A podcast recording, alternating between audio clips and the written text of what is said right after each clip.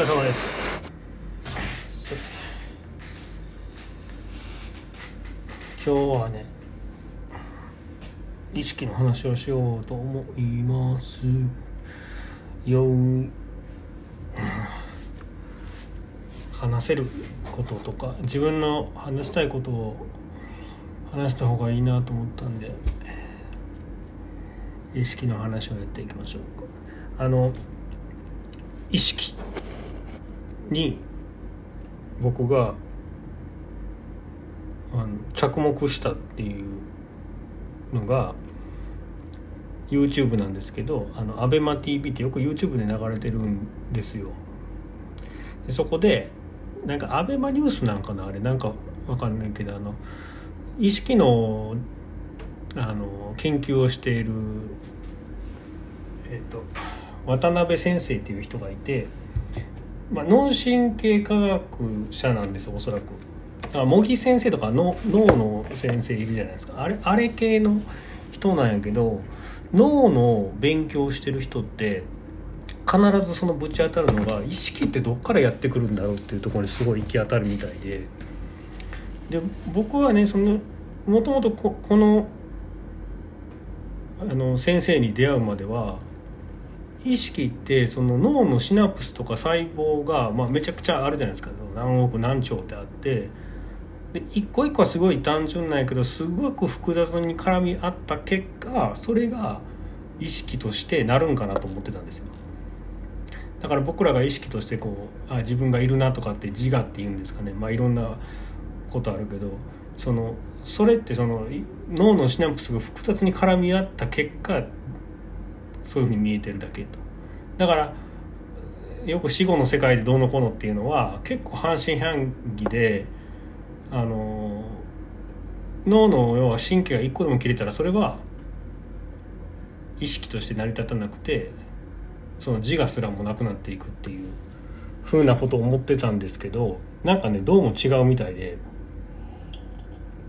で実は脳の仕組みってほとんど分かってるんですって。なんかその電気信号としてはこういうふうに受け取ってこういうふうに流れてっていうその物質がどうなってとかどういうふうに流れてっていうことはほぼ解明されててでもその意識というものがどこから来るのかさっぱり分からんっていうのが今その現状なんだそうです。であの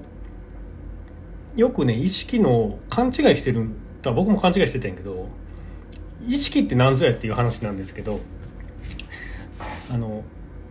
科学者が言うにはこの見えてる今僕たち目が見え,、まあ、目が見えてる人って見えるじゃないですか。この見えること自体がもう意識ならしいんですよ。見えること自体が。でこれどういうことかっていうと,、うんと、視覚とまた別なんです。視覚っていうものはもちろんその目が見えるっていうことなんだけどこういうふうに見える必要がないんですよね。でえー、こういうふうにっていうのはじゃあスマホっていうのはある種視覚的な能力を持ってると思うんですよ。カメラがあるから。でスマホはスマホ自身になった時に果たしてスマホ自身はその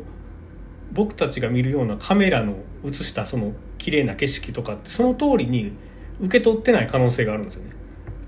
例えば数字の羅列だったりとか文字の羅列である可能性があるんですよ。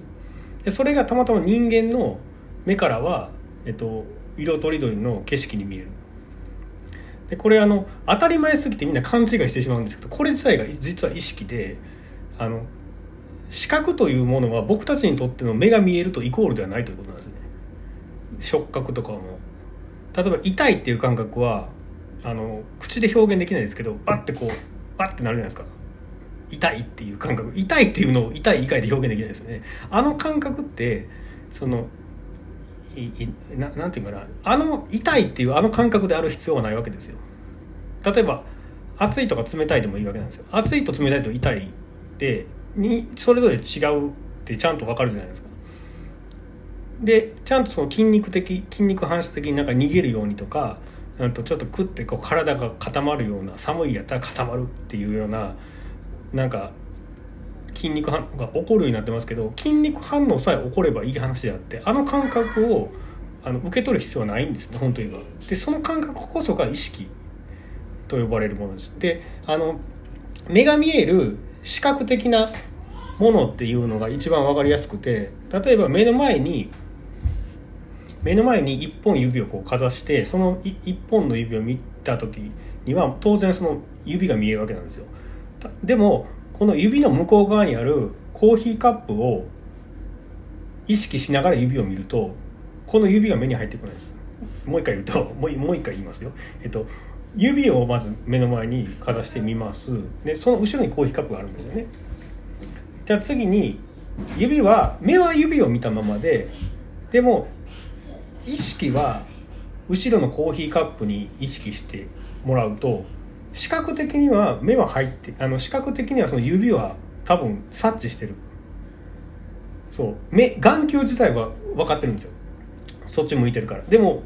僕たちの自我のその意識の中に入ってきてないわけですよ。意識的にはコーヒーカップが入ってきてるわけ。でただ目をつぶった時にあの意識が想像できますよね。そのコーヒーカップはとかが。でそこなんですよ。でだから想像力っていうところが意識なのかどうかはちょっとそこは僕はちょっと勉強不足で分からないんですけど、えー、少なくとも今この見えてることとか触れることとか、まあ、聞こえることもそうです。聴覚も。だから聴覚って僕たちがこういうふうに聞こえるけどこの聞こえることが聴覚ではないわけなんですよ。これである必要がないわけなんですよ。うんうん。そうこの意味が伝わるかどうかはちょっと分かんないですけど。